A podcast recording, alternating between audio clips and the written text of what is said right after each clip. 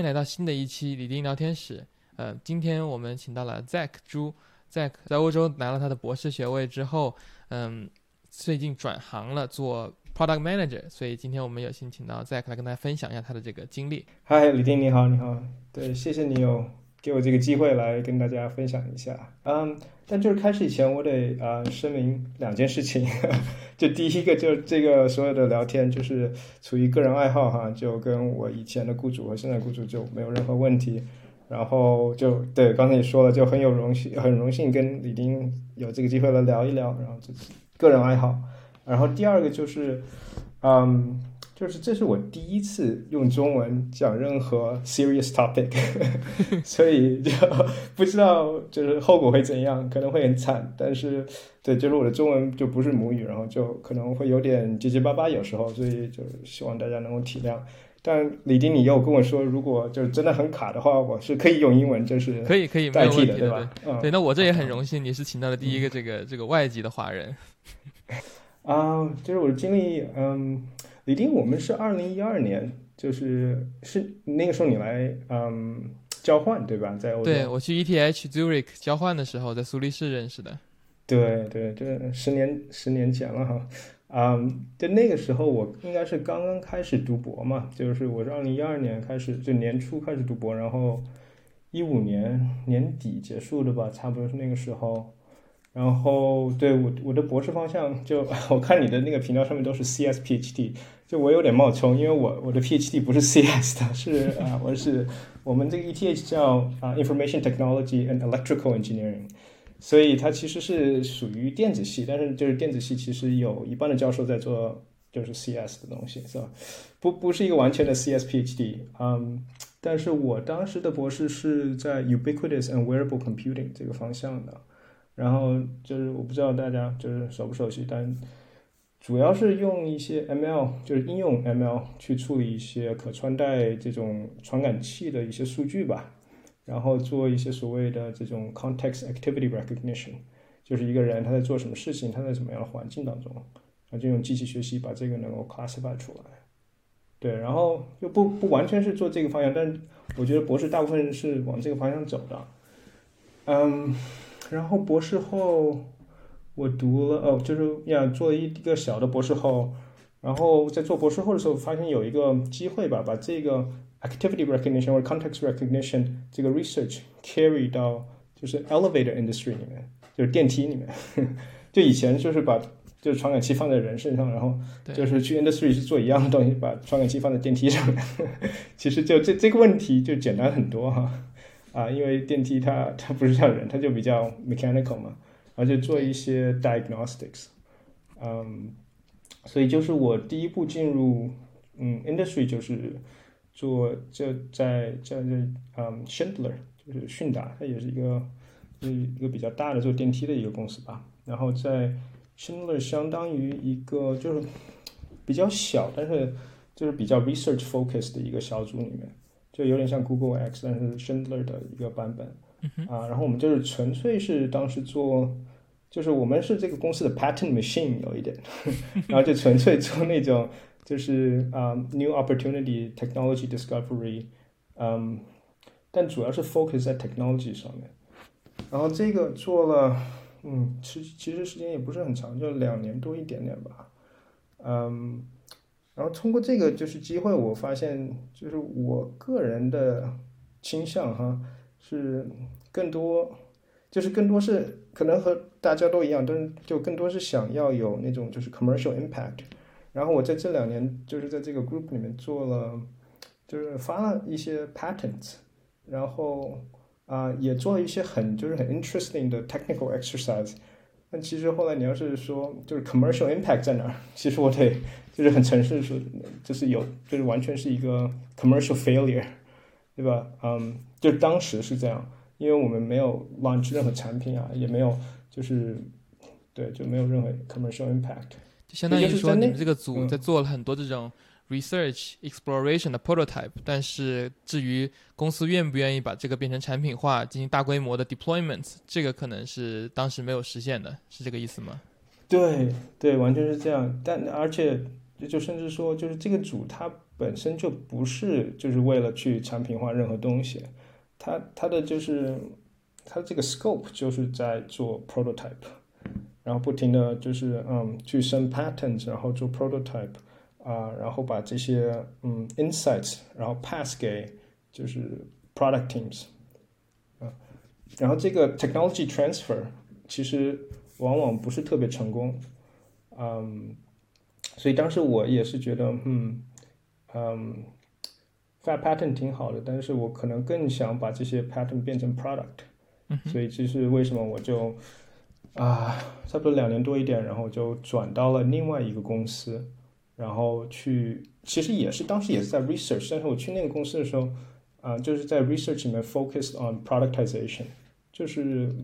不再做一个 researcher，而是帮 researcher。嗯，productize 他们的一些 ideas 或者他的 research outcome，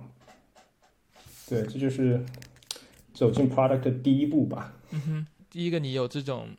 所以你很清楚自己要什么。我感觉这个首先是已经很难得的，因为不是每一个人能够意识到自己要什么。很多人就是哦，我 PhD 读完了，那我学会了怎么发 paper，那我接下来接着发 paper，那所以他们自然而然要么就会去找一个，比如说 faculty。要么就会去做一个 industry researcher，然后第二条路其实就跟你说的这个有点像，只不过可能有些人有的公司可能会比较偏呃 commercialization，他可能就会 push researcher 去做产品的工作；有的公司会比较偏 academia，就是就可能有点跟你有点像，比如说 pattern machine 呢，就是这种都有的。嗯，但很少人会说，那我做了感觉不开心，我要重新换一个 career track，这其实是一个很大的一个转变嘛，对吧？因为我感觉在我认识的 PM 里面，product manager 里面。很少是 technical PhD background 出来的，很多都会是一个完全不一样的 background。他们很 diverse，但是我具具体是什么我不不太了解，但是就是很少 PhD 出来的。对我我也是这样观察到了，然后可能更更多是我个人的倾向吧，因为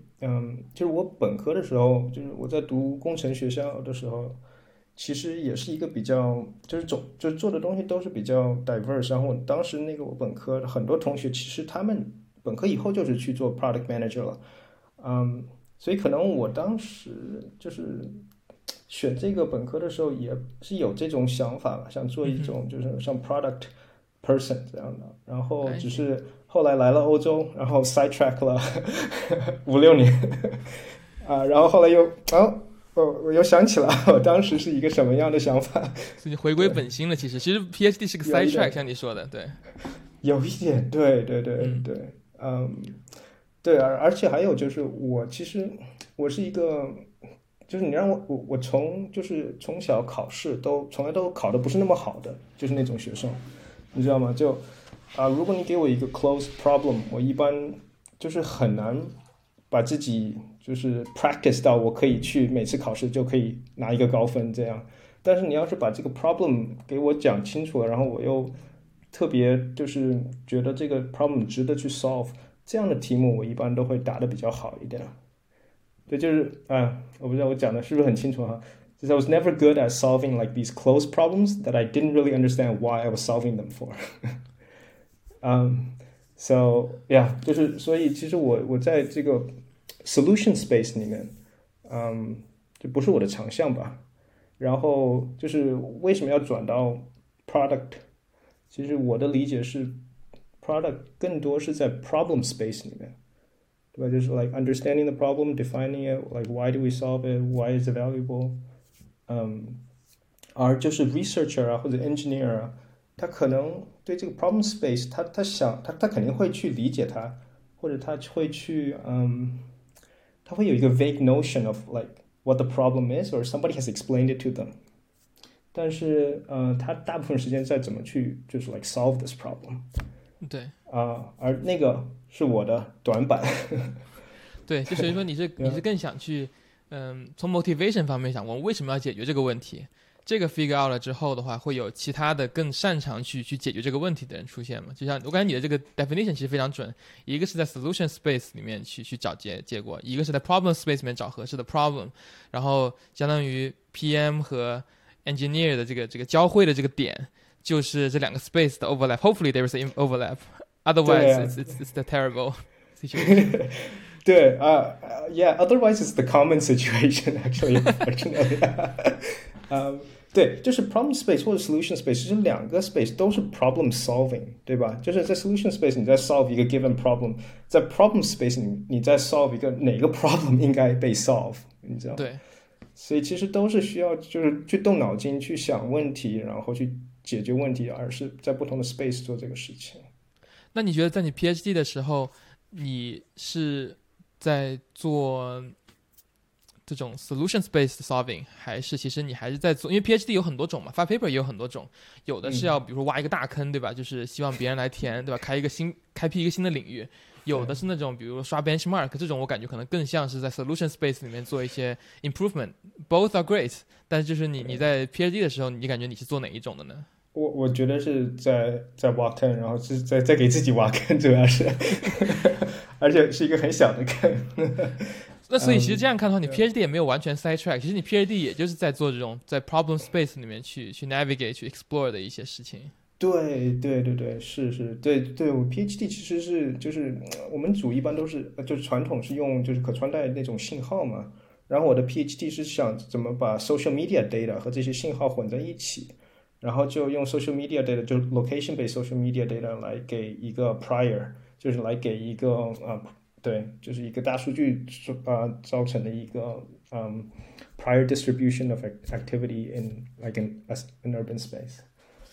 对，所以是是比较是给自己挖一个坑，然后其实也是在填这个坑，可能是一半一半吧，在 PhD 的时候，因为你光挖坑，你不不填坑的话，你可能就发不了 paper，对吧？对，特别是在很多 CS 领域，有的领域是比如说只用。挖一个坑，提出一个问题，大家就去思考的。但是至少我之前发的很多一些论文的领域，都会说像你说的嘛，挖一个坑自己再填掉，这是一个 self-contained 的一个 work，你不能够只指出问题又不去解决，这这是在 technical 的很多很多呃领域里面是不太不太受待见的。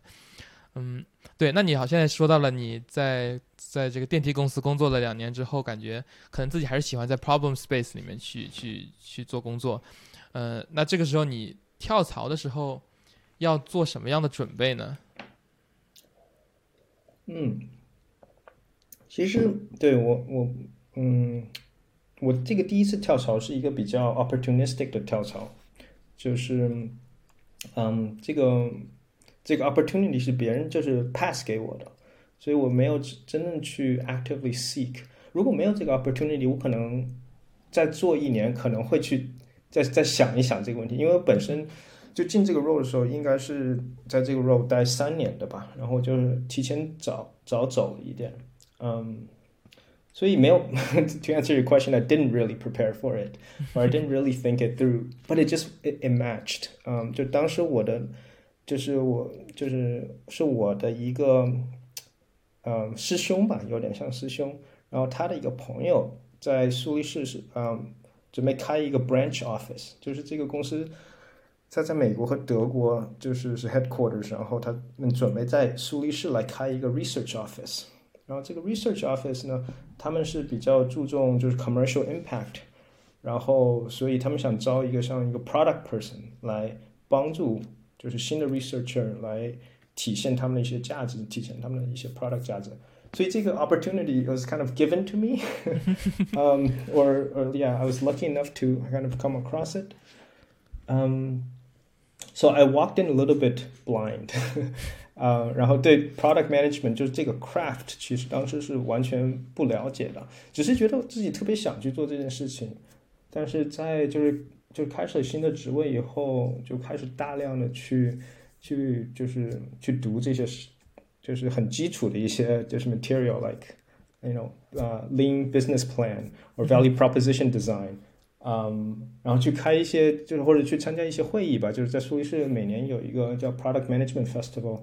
在欧洲也算是一个蛮大的，就是会议，就有很多 Product Manager 来，就是分享他们一些故事，然后自己也去看很多 blog，然后就是啊，learning by doing，对，所以就当时就是这样，就是开始的吧。开始是很 bumpy，我得说，就是当时也不知道 Product Manager 到底。它的就是它的那个就是 value add 在哪儿，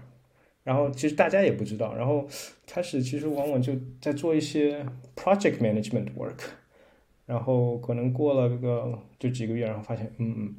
product manager 和 project manager 是完全不一样的东西。OK，我那我感觉你可能要跟大家科普。那我感觉你可能要跟大家科普一下这个，因为他们的缩写都是 PM 嘛，然后很多时候就包括我自己很只。可能现在我都有点 confused，就可能以前更 confused。现在因为呃我在一个这种产品组啊，毕竟在公司待了很久嘛，要跟不同产品组打交道，然后所以说会慢慢的对 program manager 和 product manager 逐渐会会有一些认识，但是肯定不是那么清晰。那你可以跟大家解释一下这两者的区别和联系吗？对，我可以就是分享一下我的 understanding 吧。嗯，嗯，我觉得一个 product manager 他可能就是他大部分时间在 problem space 里面，他在做什么？他在做 why are we solving this problem？然后，嗯，还有就是还有一部分就是 what problems are we solving？嗯，就是 so why 它是一个比较嗯比较大的一个 direction 可能。然后 what is more like slicing the elephant as we call it，就怎么把这个问题，这个把怎么把这个方向 分解成不同的问题，对吧？嗯，但是 project manager 其实就比较就是 later on in the execution phase，他会进入，然后它更多是 how do we get this problem solved，或者 how do we get this you know set of problems solved with the limited you know um, resources that we have。然后 how do we meet the deadlines？然后 how do we you know communicate this to stakeholders？对吧？它它更多是在 在 solution space 里面在做 execution，或者帮助就是 engineers 或者其他的 discipline 来做这个 execution。对，因为我们组最近招了一个新的 program manager，然后他，但是我们本身想要招的是 product manager，但是因为我们实际上是什么都缺的，我们都要 hire，然后他入职的时候就就强调说我是 program manager，我并不太会做 product manager，当时反正我也不太懂嘛，然后直到他入职了这几个月之后，我也慢慢 get 到了他的意思是什么，就是他像你说的一样，他就是说把我们之前的这种 spring planning board 啊，各种 planning document 拿过来之后，他会做一个他会做一个 arrangement，什么是 depend on what，然后什么是每个人在任何时刻只能 focus 在一个事情上面，你不能 work on three things at the same time，什么什么，就他会他会把整一个流程规划做得非常的 execution，像你说就 execution 做得非常的、呃严谨，就不像我们一帮 engineer 可能过去就会。呃，天马行空，按照我们的想法，哦，我就感我很喜欢做这个问题，那我就做一个月这样子，也不顾结果什么的。他就会说，你要 time box 这个做两个星期，如果不行，那我们就要换换换别的问题来解啊，或者什么，就是他会比较严谨。然后像像我们的确现在还在缺的就是一个 product manager，像你去像你说的这样去 figure out why are we solving this and what problem are we actually solving，、这个是我感觉我们现在还缺的，对。对对对对，是对 program manager、project manager，我的理解当中是就是很像的。对，就在我们现在的公司，就是 program manager 它的 scope 就广一些，pro project manager 可能 scope 会小一点，但是他们的那个 the nature of their jobs is the same。对对，但是跟我我觉得我们的理解是就是很像的。对，OK，行，那那你那你当时也是非常幸运嘛，有这个 opportunistic 的一个这个机会。对，行，那我们刚才讨论跳槽每一个公司的这个这个时间点，接下来我们可以退回一步来讲一下这个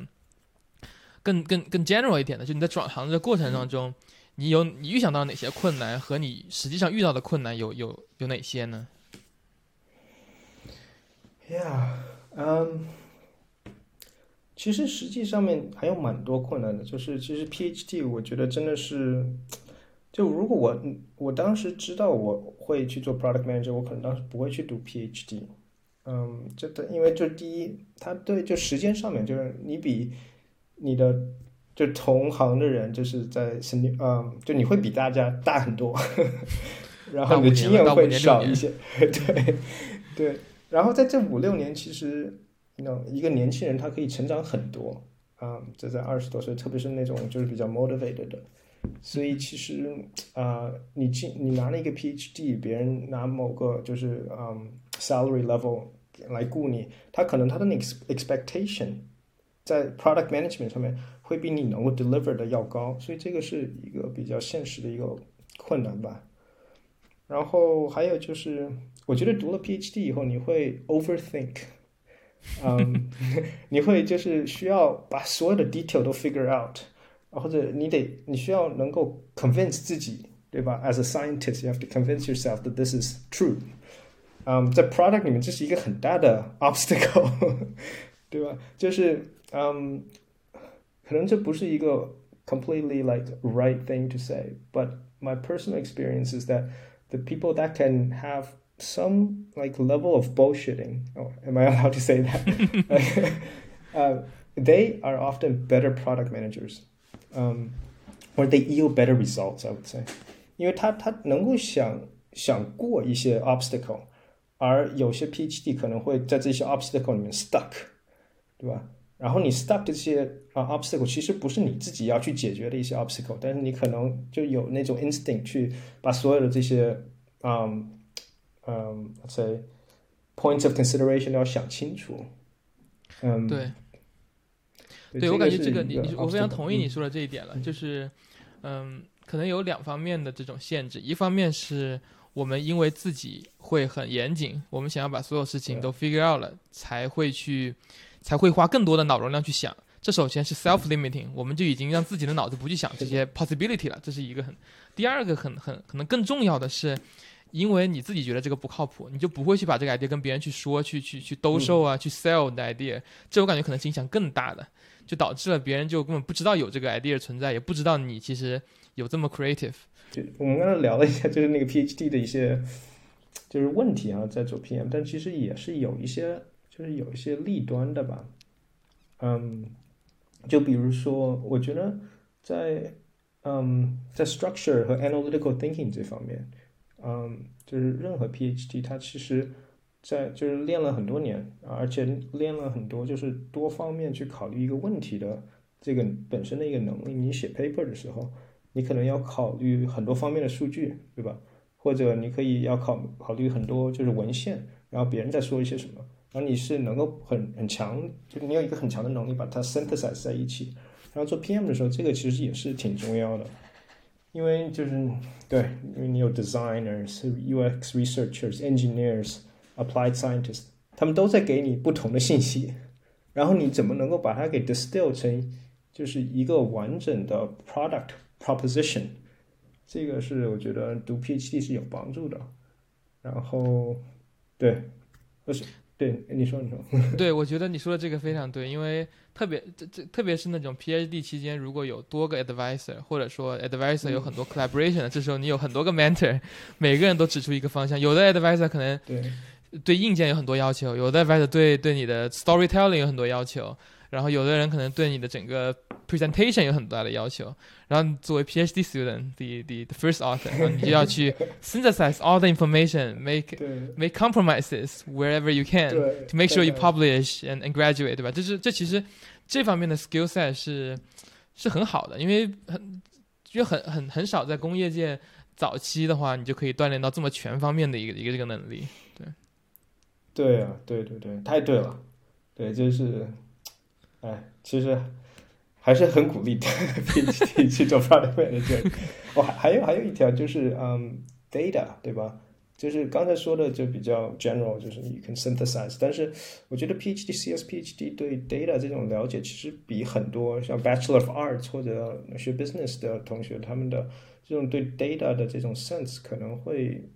practice 的更多一些。然后，就像你每次发 paper 的时候，你有一些 data，然后你你要怎么 convince reviewers，你得挑一个比较完整的一个 story。所以这种 storytelling，嗯，我觉得还是会帮助我很多，因为，嗯，我看一些其他的 product manager 我认识的哈，他们可能更多的是 qualitative evidence，anecdotal evidence，嗯，然后他们的这种 value proposition 的 validation 往往是 incomplete。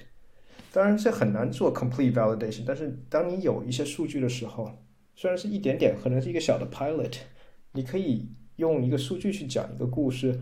嗯，这个的可信性就很高，就比一些 interview 的，特别是对就是很 senior stakeholder，他们看到了一些 numbers，他们就觉得哇，numbers 有 numbers 了，就比刚才那些人的 bullshit story，我觉得这个更可信一点。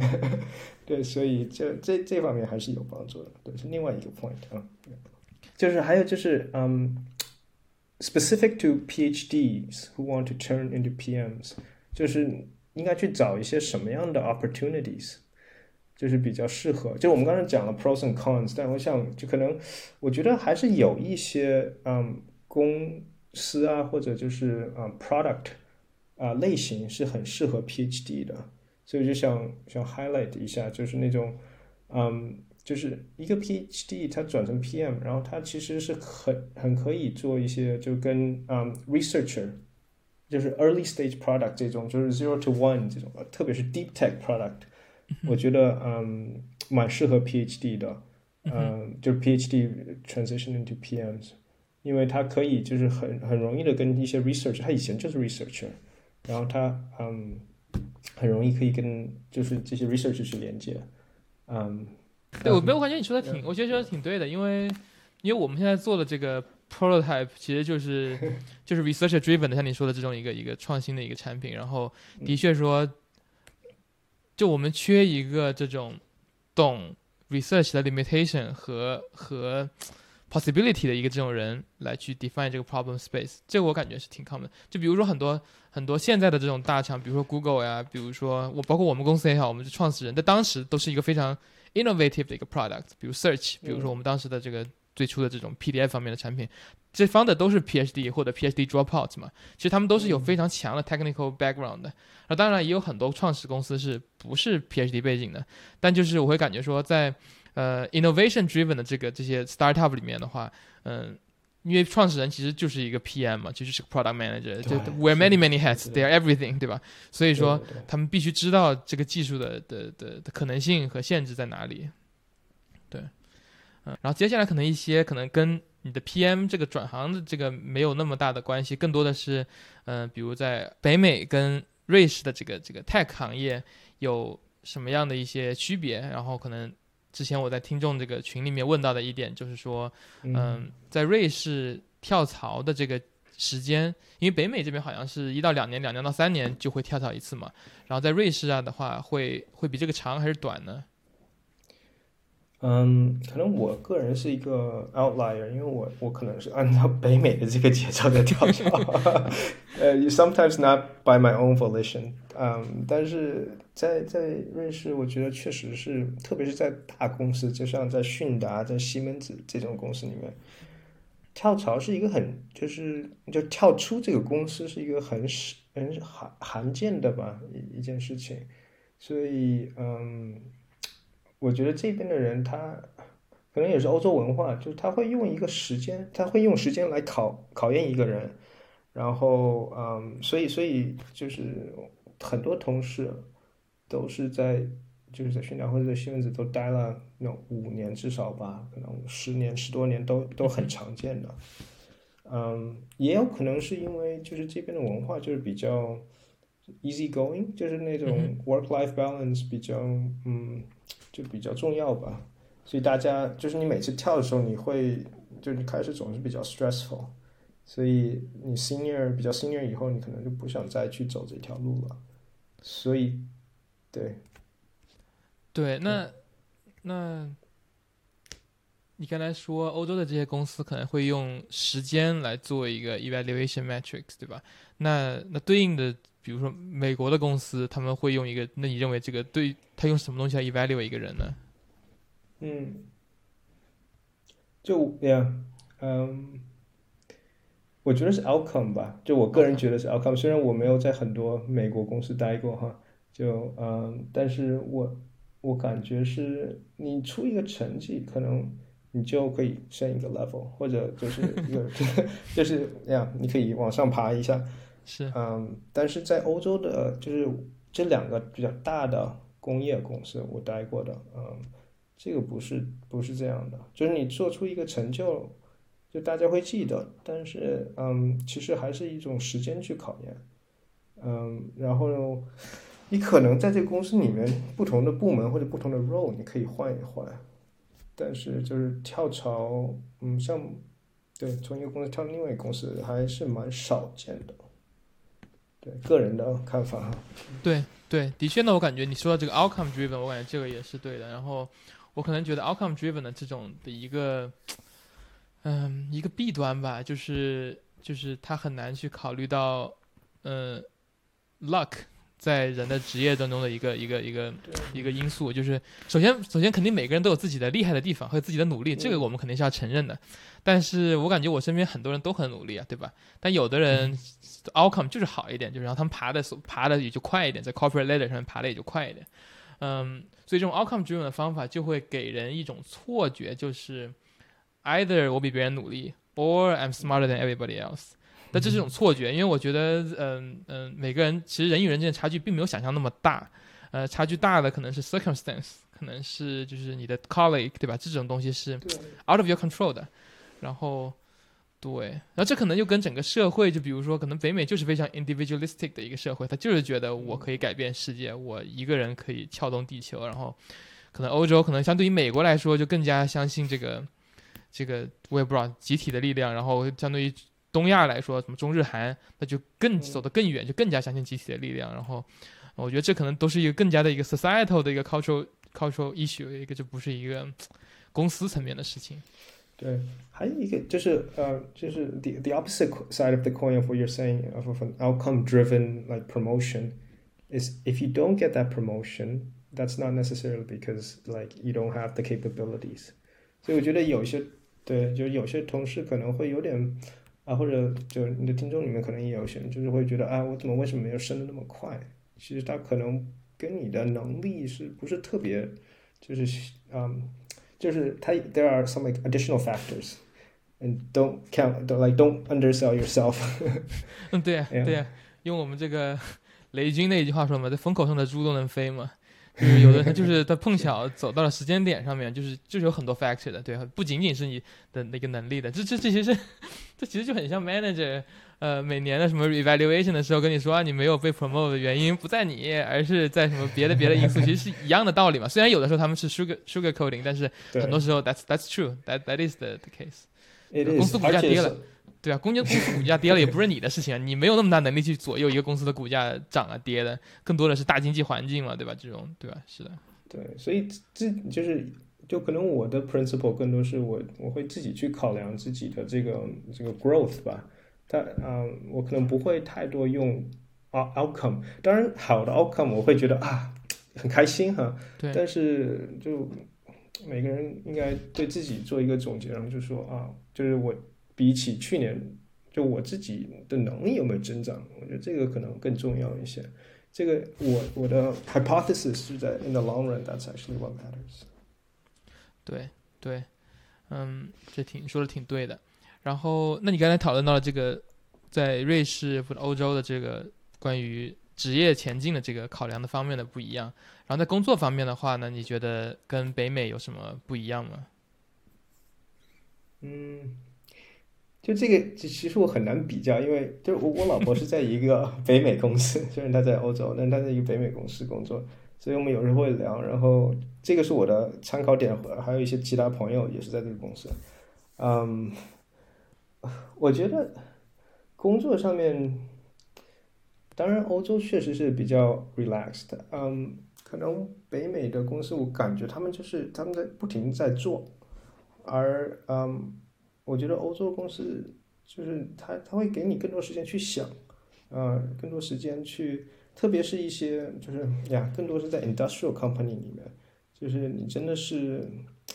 你会 take 一个很长的一个时间去想通一个问题吧，或者如果是一个新方向，你会就像我刚才说，他们给我了就是大半年去想一个 portfolio strategy，然后我们再开始 execute。就当然就做了一些事情，但是很多时候在一种 experimentation 状态，而我感觉就是这种美国的 IT 公司里面，它更多是 just try just do it go。and then roll back，嗯，然后就就更多的这种嗯 execution oriented，对，对，那我有两个 follow up 的问题，都都都都是 tangentially related，not very related。一个是，嗯，那你觉得如果说你当时你是从北美去了欧洲去 ETH 读读博嘛？然后我不知道当时你。去那边读博是有想说要在那边开始自己的职业生涯，就是五年、十年这样子的，还是说当时是读完博了碰巧就是 happen to be in Zurich，、然后就是你有考虑过，就如果你要 if you have to start over again，对吧？你都可能不读博了，然后然后那你就在北美读完本科或者拿个硕士，或者是都不拿硕士直接去当 PM，你觉得你会选择在北美还是在欧洲呢？嗯，回答这个问题前，我以前我我跟你讲一个很小的一个故事，就 是，嗯，我小时候就是高中啊，或者是本科啊，从来都不是那种特别认真学习的那种同学，是导致我的就是 marks 特别差。然后呃，我在升，就是我为什么来 ETH？当时我就升了一个 grad school。啊，而且当时我不知道 ETH 是一个什么样的学校，但是我发现就是在欧洲，就是中心有一个学校叫 ETH，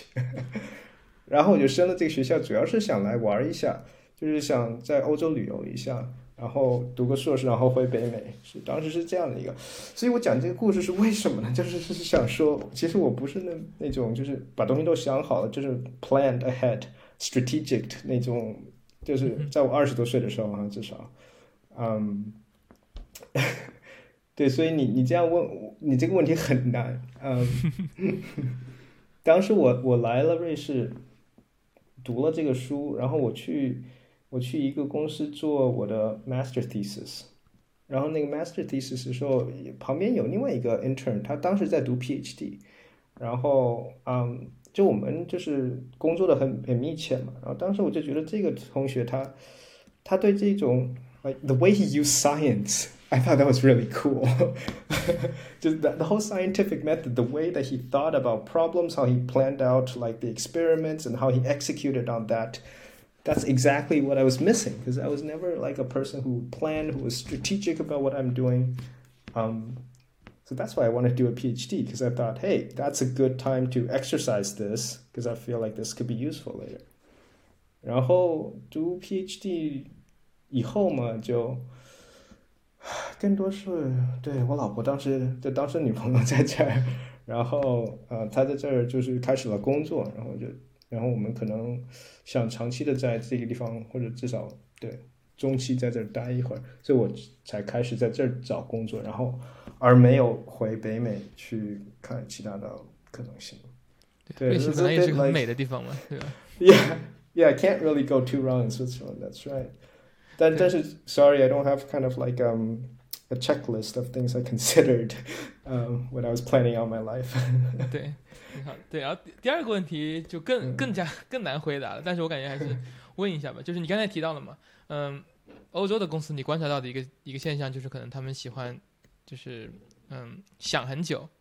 做很多的这种、这种 contemplated 啊，或者是 explore exploration 啊，就是这种花很多的时间去 figure out something before executing。然后相对来说，北美就是冲冲冲，对吧？先把它实现出来，collect user feedback，然后 iterate rollback 就这种东西的。然后呢，这是你观察到一个现象。同时，另外一个现象是，嗯，大多数的创业公司都在这种冲冲冲的文化下出现，无论是中国还是北美也好。这我感觉中国和北美的这方面是很像，就是都在往前冲，呃，嗯。反正就是，当然可能中国加班文化更严重，北美这边没有那么多加班文化，但是就是 in general，特别是硅谷的话，也是很嗯。冲冲冲的这种感觉的，嗯、特别是小小规模拿了 VC 钱的 startup，然后呢，相比之下，欧洲的话可能至少大家能够听说的 startup 数量会比较少一点点，也有，嗯。比如 Spotify 对吧？然后还有什么？嗯，啊，Spotify，嗯 对，我们肯定有其他的，我但是我我的这个知识有限，只知道 Spotify 最近上市了嘛，对吧？嗯，我本来想说 IKEA，但是 IKEA 不是一个，有的是是是有的，但对，肯定有的，创业文化完全不一样，而且我觉得还有，我最近看了一个 article 关于投资文化也不一样，就是嗯，这好像在美国很多 VC 它是有一个 startup experience 的，而这边欧洲的这边的 VC 它更多是就是 bankers 或者 corporate strategists 这样的一种出就是啊出生，然后他会就是在一个那种 pre market 啊、product market fit 的一种公司的时候，他问给我一个 discounted cash flow analysis，或者像这种，就是 it, makes a lot of sense to bankers, but it totally doesn't make sense to someone who is trying to build a startup or or trying to create a new product。对，所以他就是哎，欧洲这边我可能我觉得是这互相都得都有得学习吧，就需要一个 balance。对对，对你说这个让我想到一点，就是嗯就是人都会对自己熟悉的事情进行投资，就就比如说，嗯，比如说中国它过去的几十年内，这个这个房价都很高嘛，所以说你在中国问任何一个老百姓，你要投资什么最靠谱，都会说房价嘛，房子投资最靠谱。当然，这个现象可能会随着比如说中国人口是不增长了，甚至下降的话，因为房子是个简单的供需关系嘛，你没有需求了，嗯那房价自然就会往下走了。所以说，你可能问三十年后的中国人，那个时候可能他们会会说，哦，那可能房子并不是很好的投资，可能有别的。当当那个时候更好的投资出现了，然后这个知识是在他们成长的过程中经历的，然后把同样的这个、这个嗯、逻辑 transfer 到你刚才说的这个里面，就比如说在北美的这些投资人，他们自己他们年轻的时候十几二十岁的时候就经历过 VC 这个 round，他们知道、嗯。哦，这个 startup is just probability，你投资足够多的公司，总有一两个能够火的，然后凭着这一两个火的公司，你就可以赚很多很多钱。所以 from investment point of view，that makes total sense，对吧？但是就是可能在欧洲，像你说的，这个投资界的人，因为很因为没有 VC，因为没有没有从那个做过 startup founder，在欧洲做 VC，所以他们就对这个这个 probability game 不是那么的信任，他们不熟悉，他们还是熟悉他们传统的，就是比如说，就是我也不知道，就欧洲的这个生意是什么样的，比如说可能是 IKEA 或者其他这种比较传统的 business model。然后呢，我就在想说，OK，那如果要解决这个问题的话，那一个思路就是说，那 attract 这个在湾区生活的这些呃 tech giants 的这些 founder 嘛，他们不是想逃税嘛，他们可能都想避税逃税嘛。比如 Elon Musk 不就因为避税从加州避到了这个 Texas 去了嘛？然后那如果说欧洲，比如说。这只是个 wild thought 了，我也没有任何的这个 inside knowledge，、就是他们有一些政策、税收政策吸引湾区的某些这种这种巨鳄，对吧？去了去了欧洲长居，比如像像你们啊，对吧？你们就是因为喜欢苏黎世的某种自然环境去了，但对于可能这些 VC 投资人，他们可能想要的就是税收的优惠。还真的有，还真的有，这对吧这在瑞士有一些 community，因为它瑞士它每个区是有自己的这个税收的这个线儿，就就这个小 village 它有自己的这个 嗯呃 tax 嗯 terms，然后他们有些小的 village 它会让一个比较有钱的人，不管是湾区还是哪儿，来跟他们 negotiate 一个 fixed tax rate，就是 fixed tax。嗯，就是说我不，你别管我挣多少钱，我每年给你三百万，然后你就 OK 了。就其实是有有这种避税的可能性的，在在瑞士税还是对蛮对，我的意思就是说，你只要把这些人吸引过去了，然后他会对当地比较熟悉，然后对当地的各种 tech 环境也会有一定的影响力嘛，然后慢慢他们会不会把这种 VC 投资的风潮带过去？哎，我真的觉得是有，就是这几，就是这五五年吧，可能我真的还觉得，就是北美很多大厂都在属于是有开，就是但谷歌肯定是有一个很大的一个 base 在属于是，是。然后其他的大厂也有啊、都有，Meta 也有，对啊，我听了听了很多，就是对之前因为我认识很多在那个 Disney Zurich 的 Disney Research Zurich 的人，啊、对呀、他们很多就被 Meta 就直接挖走了，然后。嗯，就他们在是苏黎世也开了一个他的 Oculus 的一个什么 lab 吧，对，对，这所以其实很多就是很多人才是在往苏黎世这方面，就是这个方向走，就是可能湾区，呃，就可能有有些人我听到的就是因为 visa，然后还有的就是可能对那边的文化，可能觉得生活有点太就太冲了吧，他想就 take a step back，然后反正有各种原因的人都都在往这边走，是有这样倾向的。对挺好的。对，这个希望这个对，当然了，这个把把 startup 文化带到欧洲也也不一定是什么好事，可能对当地居民会有一定的影响啊什么，这都是对吧？湾区人民不都想逃逃出来嘛？就是都都跑来西雅图了，然后西雅图人民要跑去别的地方了，就是这都这里对有有 VC culture 也不不一定是件好事情。嗯，对。嗯，对，挺好的。那今天这个跟跟 Zack 这个讨论很有意思。那最后呢，你回到我们今天这个主题，那对于这个呃，你读完博士转 PM 这个经历，你还有什么最后的想跟呃听众分享的吗？呃，我觉得如果就是你自己，就是如果一个 PhD 他对挖坑这件事情比较感兴趣的话，我觉得应该是可以考虑一下 PM。嗯，当然我们刚才讲了一些 cons，但是其实我个人还是蛮 enjoy 这个这个新的这种 role 吧，而且我觉得我个人，嗯，我的 impact 我觉得比我做一个 researcher 要大，所以如果从 impact 就是如果你是在乎 impact 的一个人，commercial impact，可以尝试一下。虽然这个路它是有点弯曲，但是我觉得还是值得的。可以，挺好的。对，谢谢今天 Zack 来跟大家的分享，希望能够帮到听众。那我们下期再见。好，拜拜再见，拜拜。如果你有兴趣来上节目，或者有朋友想推荐给我采访，欢迎留言或者私信告诉我联系方式。我的联系方式在下方的 show notes。下面进入正片。